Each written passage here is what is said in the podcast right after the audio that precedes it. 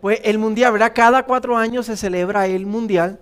Ah, el último fue en el 2018 y pues nos toca este, pero por razón de, que se va a celebrar en Qatar, que es un país eh, en el Medio Oriente, en la península arábica, arábica y como está tan caliente allí, lo movieron a invierno para que los jugadores pues no se, no se deshidraten y no se hacen, ¿verdad? Y, la gente que vaya. Así que estuviéramos viendo eso ahora mismo, porque usualmente a principios de julio todavía van como por la mitad, ¿verdad? De la, de la copa.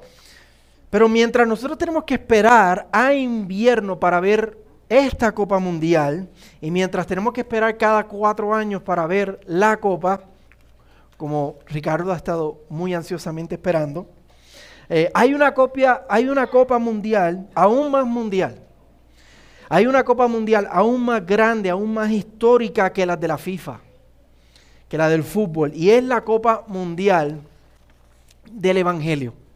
Y yo sé que eso suena medio cursi, eh, pero denme un momento para, defender mi, mi, tesis, para explicarlo. Jesús dijo en Mateo 16, 18 que las puertas del infierno no prevalecerían contra la iglesia, ¿sí o no? Y, antes de ascender al cielo nos dejó con la tarea de la gran comisión, de ir y hacer discípulos. Y nos dijo también que el Evangelio del Reino se predicaría en todas las naciones y después vendría el fin. Nos dijo eso en Mateo 24. Y es en esa Copa Mundial en la que nosotros hemos estado envueltos intensamente por dos mil años, peleando por esa Copa del Evangelio por la copa del Cordero. Y es la iglesia contra el mundo, la iglesia contra las tinieblas. Cristo es nuestro capitán, Él es nuestro entrenador y tú y yo somos el cuerpo de Cristo, somos parte de ese equipo. El capitán del equipo enemigo es el diablo, es el espíritu de anticristo que como nos dice el, libro de, de Juan, ya está en operación y ya estamos en la última mitad del juego en la última mitad de esa copa. Ahora, ¿por qué yo les traigo esto? Porque uso esa, esa ilustración. Es porque el libro de Apocalipsis, ¿cuántos de ustedes han, ido a una copa? La mayoría de nosotros no, puede ir, ¿verdad? ¿Y qué hacemos nosotros? ¿La vemos, en la, la, vemos en la televisión o la vemos en el YouTube? Pues el libro de Apocalipsis nos sirve de televisión, nos sirve de YouTube para, para ver la copa para ver esa copa más histórica. Es donde podemos ver la jugada darse por completa, la jugada entera. Mientras nosotros tenemos que esperar para ver quién va a ganar la copa de este año, ya nosotros sabemos quién ganó esta copa. Porque tenemos el libro de Apocalipsis, tenemos la jugada entera, tenemos la victoria de la iglesia y del Cordero. Está grabada ya de antemano en el libro de Apocalipsis. Ahora, como todo buen video de juego de fútbol, no podemos tener un solo tiro de cámara. Imagínense que usted tuviera más que un solo tiro de cámara, la cámara arriba viendo eh, la, cancha, eh, el, ¿cómo se llama eso? Donde juegan. El campo, el campo, nosotros decimos cancha porque lo que jugamos más en Puerto Rico es baloncesto. Si, si tuviera solamente un video, una cámara viendo el campo de fútbol, no sería, no se pudiera ver tan bien, no se pudiera ver tan interactivo. No podemos tener un solo tiro de cámara. Necesitamos varios tiros de cámara para poder disfrutar del juego bien, ¿verdad? Cuando el, que es lateral y, el que se acerca cuando van a, tirar el, tiro al, portero. En una Copa Mundial, en la última Copa, en la, en la del 2018, hubieron más de 30 cámaras eh, específicas puestas en diferentes lugares del campo para, para grabar el juego. estaban en diferentes ángulos, con diferentes resoluciones, eh, con diferentes velocidades, porque las que, las que lo, lo agarran en cámara lenta. Y así nosotros podemos desde acá apreciar la Copa Mundial. Pero el Apocalipsis es igual. Nos deja ver la misma jugada desde diferentes ángulos para que podamos disfrutar y apreciar mejor el juego, la victoria nuestra de esta copa con el Cordero. Hemos visto el periodo del juicio de Dios sobre el mundo. Primero lo vimos con el ángulo de los sellos. Vimos esos, esos siete sellos. Y ahora lo estamos viendo desde el ángulo de las trompetas. Y todavía nos resta ver el ángulo de las copas más adelante en el libro. Vimos la protección de Dios sobre la iglesia, vimos ese ángulo de cómo Dios protege a la iglesia durante el juicio. Lo vimos en el capítulo 7, tuvimos ese tiro de cámara que nos enseñó los 144 mil sellados y la iglesia triunfante en el cielo. Y hemos estado viendo otro tiro de cámara de esa misma jugada, de cómo Dios protege a su iglesia en medio de los juicios. Lo hemos estado viendo en el interludio de las trompetas del capítulo 10 y hoy en el capítulo 11. Es el espacio entre las primeras seis trompetas que lo vimos en los capítulos 8 y 9 y la séptima trompeta que la vamos a ver hoy al final del capítulo 11. Y al igual que con los sellos, vimos que las trompetas describen el periodo entre la ascensión de Cristo y su segunda venida. Los juicios graduales y crecientes de Dios sobre el mundo. Y la gran pregunta y la gran incógnita del libro es, piensen por ejemplo en las siete iglesias que estaban sufriendo y la iglesia que ha sufrido a través de dos mil años. La gran pregunta es, ¿qué le va a pasar a la iglesia?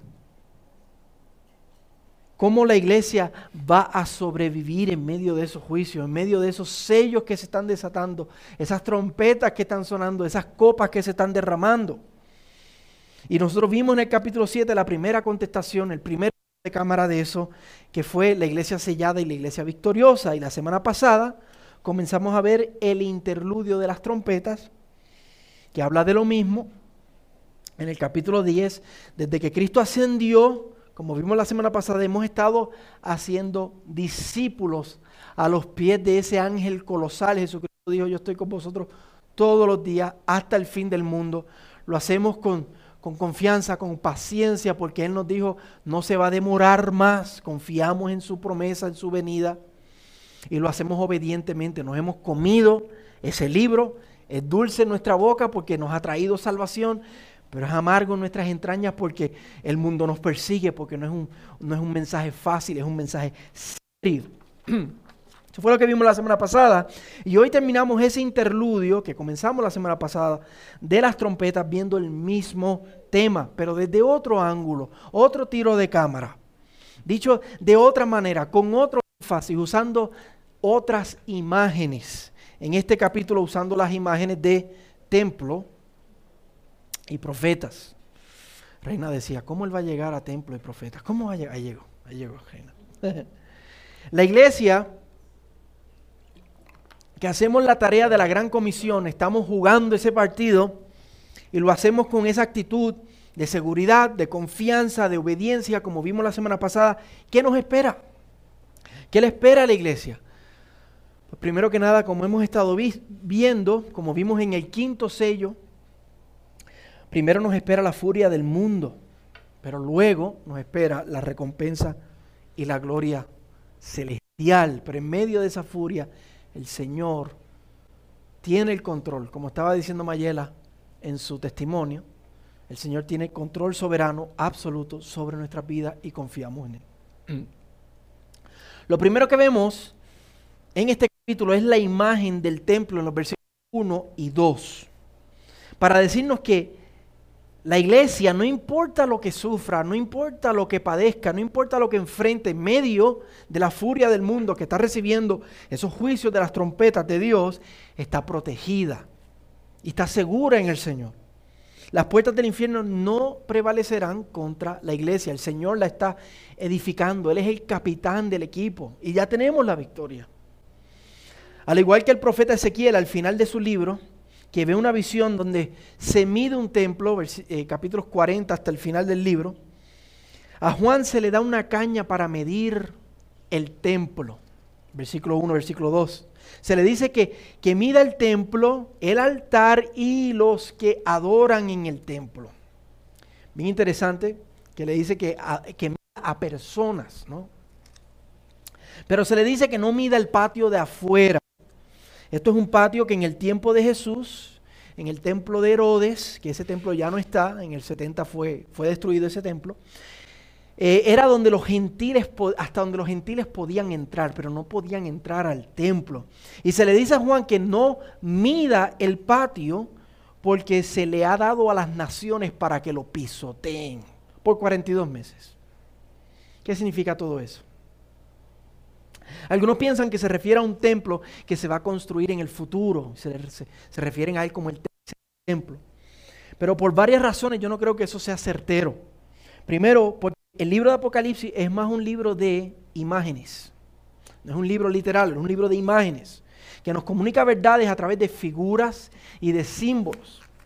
Y segundo, porque si dejamos que los pasajes literales del Nuevo Testamento, no, que es lo que hemos estado haciendo los miércoles, estamos estudiando los pasajes literales del fin de los tiempos, eh, desde Mateo hasta Judas.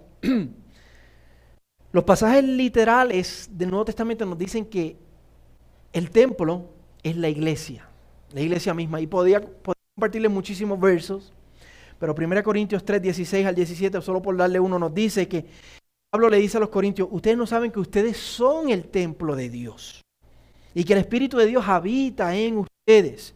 Si alguno destruye el templo de Dios, Dios lo da a él, porque el templo de Dios es santo y eso es lo que ustedes son. La iglesia es el templo.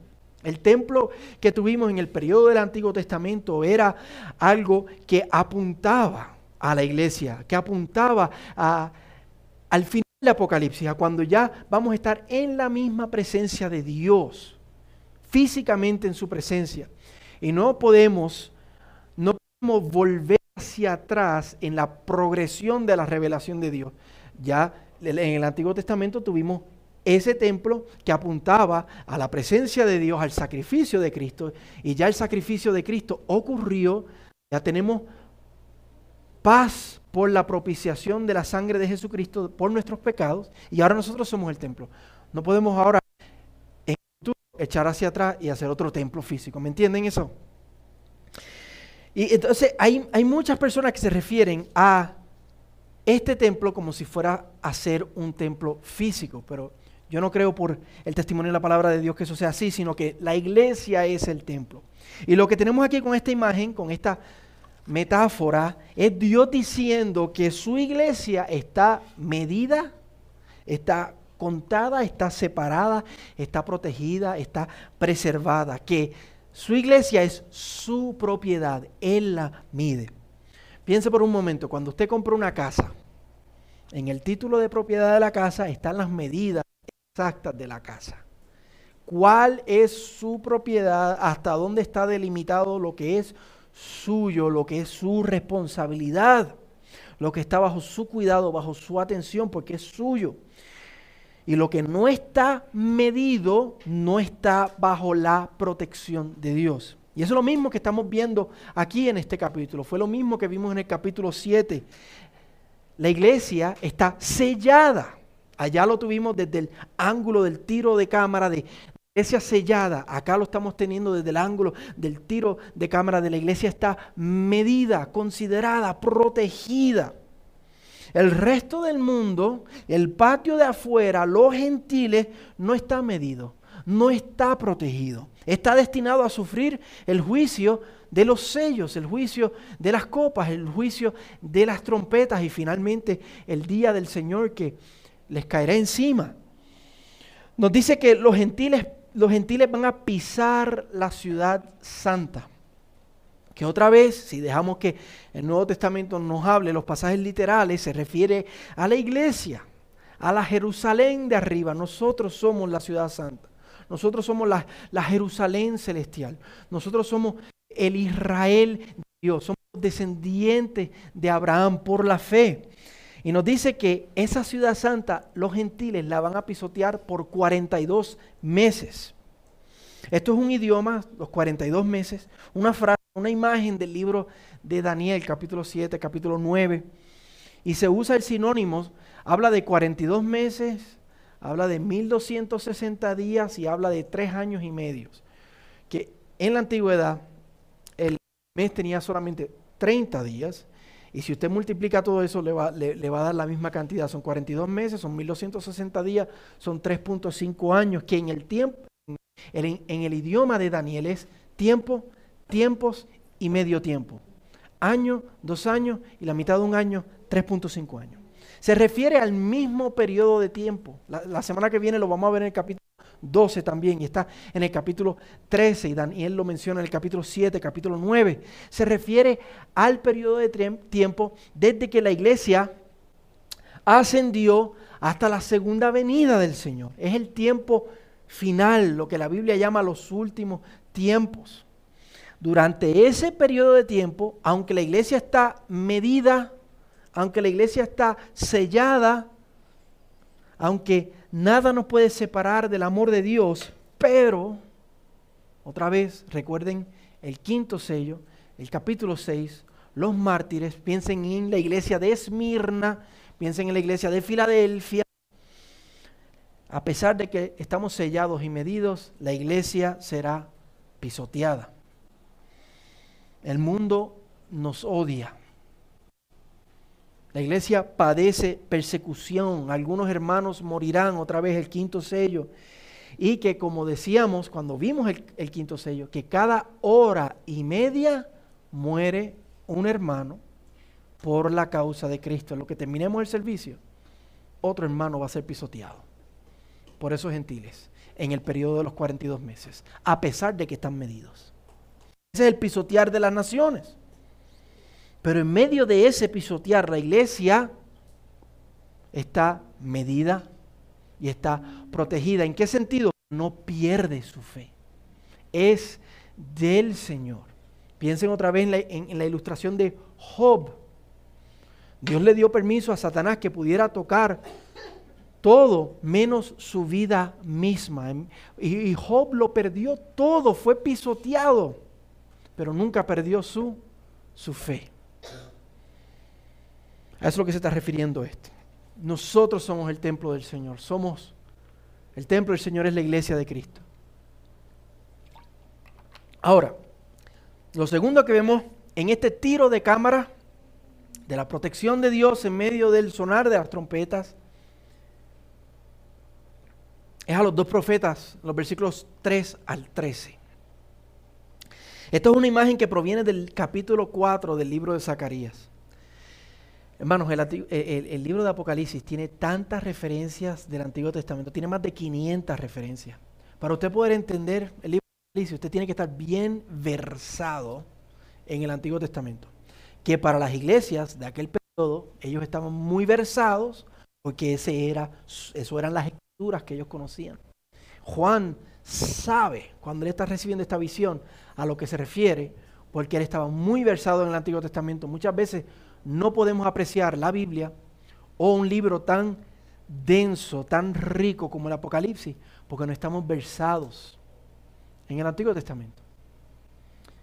Lo, vamos a agarrar literal cuando la misma visión de eh, lo que aquí nos dice de los testigos fue una visión recibió Zacarías en el capítulo 4. Entonces, de una visión de la visión lo queremos hacer literal. Tenemos que tener cuidado, hermano. Esta es una imagen que proviene del capítulo 4 del libro de Zacarías. Y algunos piensan que estos serán dos grandes siervos o profetas de Dios que van a venir en el futuro. Algunos hasta sugieren que van a ser Moisés y Elías que van a resucitar. Si han visto, por ejemplo, la serie de Dejados atrás de los 90, eh, esa idea está ahí en, esa serie de, de televisión. Pero otra vez, esto Pensar esto es no dejar que Apocalipsis sea Apocalipsis. No dejar que el género de Apocalipsis, mayormente simbólico, nos hable.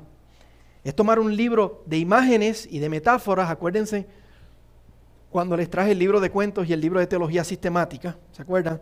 Y les dije, esto es un libro de imágenes. Y es un libro de teología sistemática, Apocalipsis es un libro de imágenes. Es tomar un libro de, imágenes y metáforas y leerlo literalmente. Lo que tenemos aquí es una manera especial de describirnos a nosotros mismos otra vez. Ya tuvimos la imagen del templo y ahora la de los profetas. La iglesia somos los profetas del Señor en el tiempo final. La iglesia de Cristo son estos dos profetas que como vimos al final de la semana pasada, Juan, el ángel le dio el libro y se lo comió y se le dijo profetiza. Eso fue lo que vimos en el capítulo 10, versículo 11. Profetiza otra vez a naciones. Y vimos que eso es nuestra tarea. Jesucristo nos dio eso. Mateo 28, 18 al 20. Vayan y hagan discípulos. Y aquí tenemos esa imagen de la iglesia haciendo esa tarea. Que estamos obedientemente llevando el Evangelio y también sufrimos las consecuencias de eso. Dulce en nuestra boca porque nos trae salvación, pero amargo en nuestras entrañas porque nos trae persecución. Versículo 3 nos dice que ellos se les ha dado autoridad para profetizar. Otra vez, Jesús, Mateo 28, le dijo a la iglesia, vayan y hagan discípulos. Nos dio esa autoridad, nos dio esa comisión. Y desde entonces hemos estado en medio de la partida de esa Copa Mundial, profetizando el Evangelio. Dice que lo hacen por 1260 días, esos son los 42 meses que ya vimos, o los 3.5 años, o los tiempos, tiempos y medio tiempo que veremos la semana que viene. Todavía estamos en medio de ese juego final. Y dice que lo hacen vestido de silicio.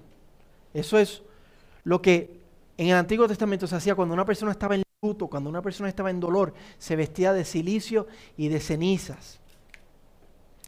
Lo que eso significa es que lo que vimos la semana pasada, el libro es amargo. El mensaje es fuerte, es serio. Estamos diciendo a la gente, arrepiéntanse, porque ustedes van camino al infierno y si no se arrepienten, van a tener muerte eterna. No estamos diciéndole a la gente contentos, hey, arrepiéntete, que vas para el infierno. No, lo hacemos en silicio, lo hacemos serio, porque es un mensaje serio. Versículo 4 nos dice que los, los dos testigos son los dos olivos y candelabros que están delante del Señor. Eso nos lleva directamente a esa visión de Zacarías capítulo 4.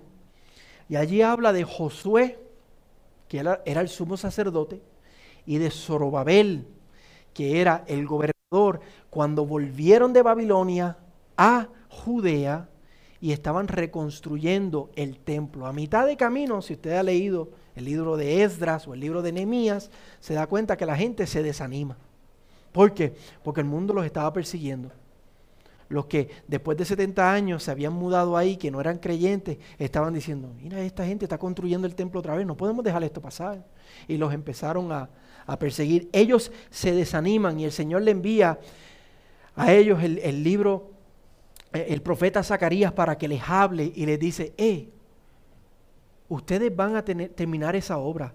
Tú, Josué, que eres el sumo sacerdote, y tú, Zorobabel, que eres el gobernador, el Señor los empodera como si fueran dos olivos como si fueran un candelabro que está continuamente siendo suplido de aceite de dos olivos y lo van a poder hacer por el poder del Espíritu Santo. Van a poder terminar de reconstruir y así lo hicieron. Esa palabra de Zacarías se cumplió. Josué y Zorobabel terminaron la construcción de ese templo. Pero aquí se, nos, se está diciendo que esa imagen de allá se refiere a nosotros. Nosotros somos los reyes y sacerdotes, como nos dice varias veces de Apocalipsis, que estamos en la tarea de construir el templo del Señor. Primera de Pedro capítulo 2 nos habla de, de, esa imagen que nosotros como piedras vivas estamos siendo edificados para formar parte del templo del Señor. Y mientras nosotros estamos llevando el Evangelio fielmente como reyes como sacerdotes y como profetas, ese, ese templo se está edificando. Y no es por nuestra fuerza, porque hay mucha oposición, es por el poder del Espíritu Santo que lo podemos hacer. Versículo 5 dice que si nos quieren hacer daño, y no sé, ahí habla si alguien les quiere hacer daño a esos profetas, pero como estamos viendo que somos nosotros, si nos quieren hacer daño, sale fuego de nuestra boca para devorarlos. Este no es un fuego lineal, es el, fuego del juicio de Dios, de la palabra de Dios, los sellos, las trompetas, las copas, es ese juicio de Dios que está gradualmente cayendo sobre el mundo y que eventualmente va a ser derramado por completo. Ese es el amargo del libro que nosotros llevamos en nuestro mensaje. Si ustedes no se arrepienten, el juicio de Dios va a venir sobre ustedes. Mira lo que Dios le dice al profeta Jeremías. Capítulo 5, versículo 14 dice, yo pongo mis palabras en tu boca por fuego y a este pueblo por leña y los consumirá. Eso es lo que nosotros hacemos. Ese libro que nos hemos comido, ese, ese mensaje del Evangelio, es fuego en nuestra, en nuestra boca. Y cuando lo compartimos con las personas y no se arrepienten, ellos son consumidos por ese mensaje. Ellos se convierten en leña. El verso 6 es lo mismo, es el poder que tenemos como iglesia para hacer que los juicios de Dios caigan sobre este mundo. Es irónico, usted no se da cuenta, yo tampoco, pero mientras nosotros evangelizamos y estamos llamando a la gente a arrepentimiento y la gente no viene al Señor, a la misma vez estamos invocando que los juicios de Dios vengan sobre la tierra. ¿Usted sabía eso? Mientras compartimos el Evangelio, también estamos compartiendo las consecuencias de no creer.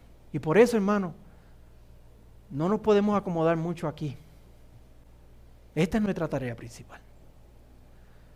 O sea, nosotros queremos que aquí todo nos vaya a color de rosa, todo nos vaya bien. Cuando somos nosotros mismos que el mensaje que, que trae el juicio de Dios. Y esos juicios de Dios que caen sobre este mundo. Versículo 7 dice que cuando hayan terminado su testimonio, o sea, cuando terminemos la tarea en esos 1260 días de llevar el Evangelio, entonces vendrá el fin. Jesús dijo, se predicará el Evangelio del reino en todas las naciones, entonces vendría el fin. Eso es lo que dice ahí. Pero con el fin viene el periodo de acentuada dificultad y persecución antes de la venida de Cristo, mejor conocido como la gran tribulación.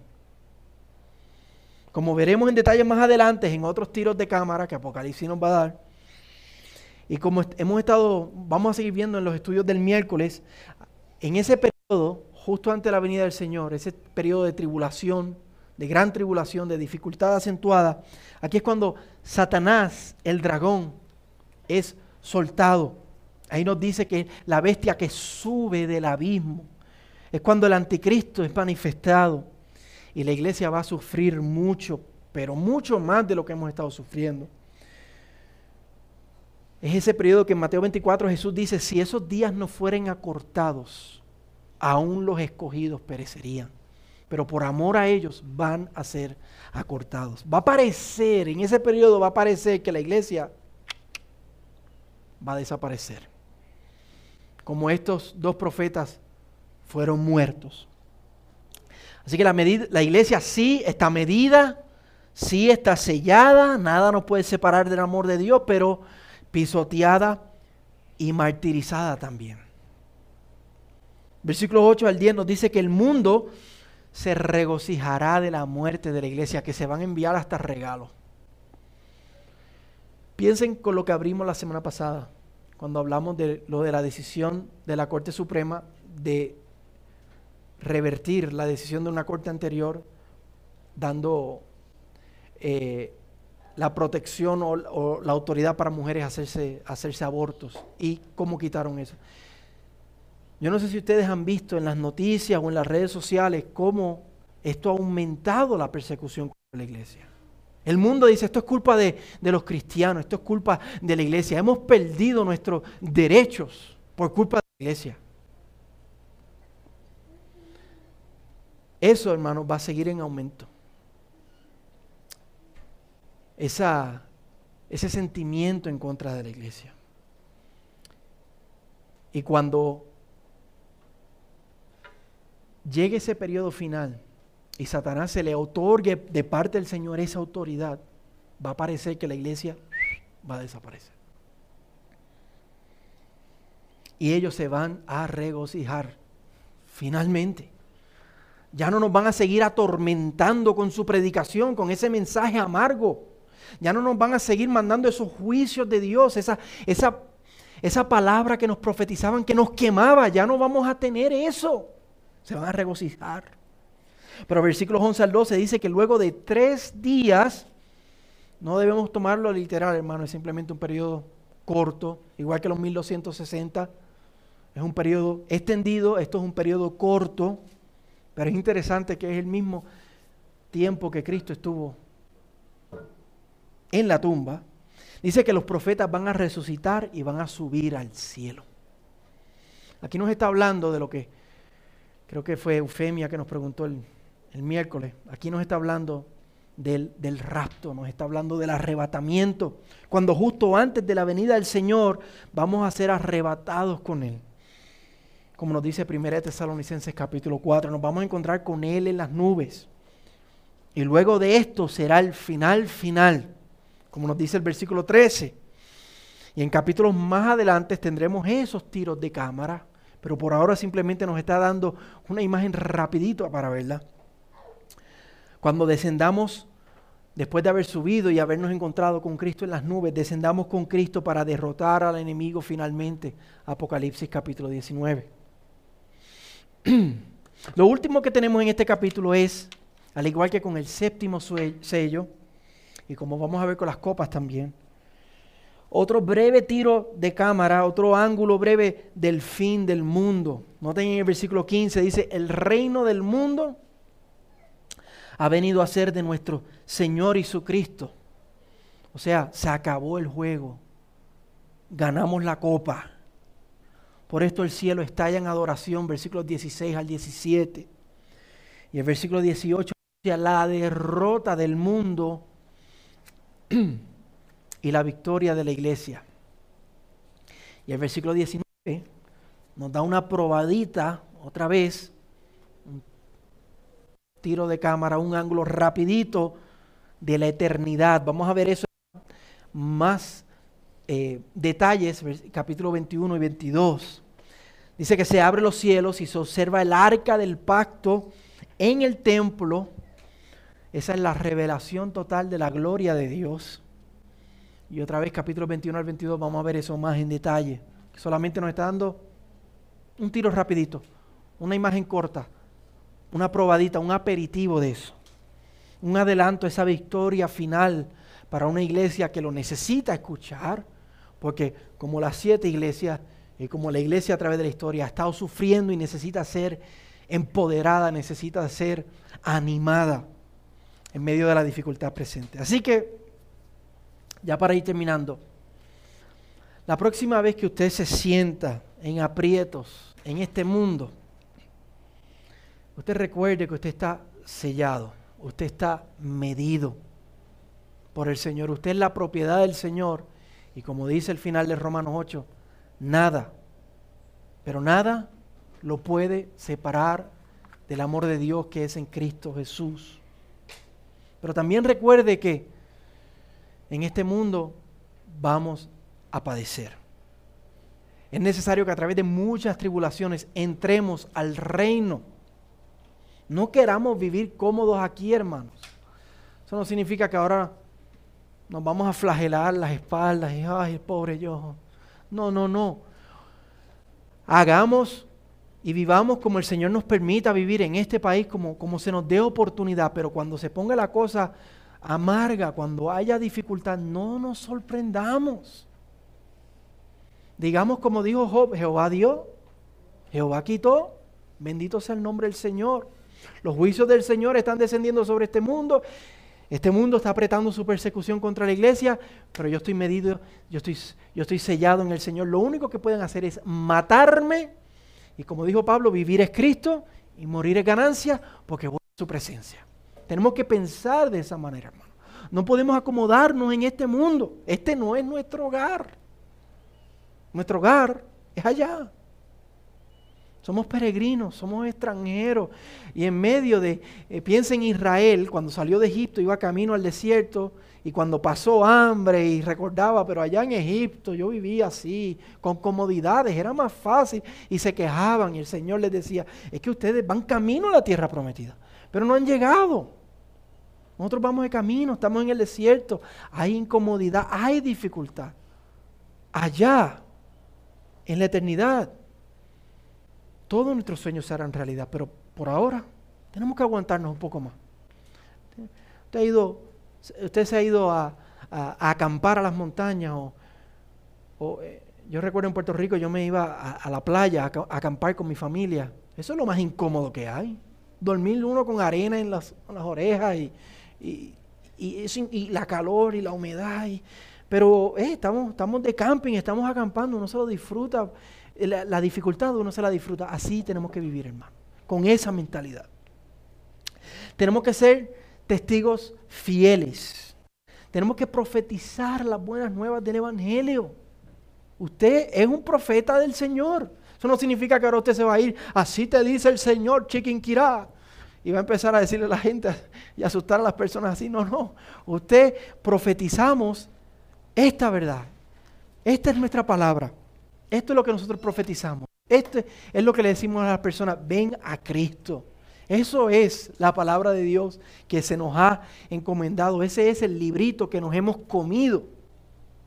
Tenemos que terminar la tarea, hermanos.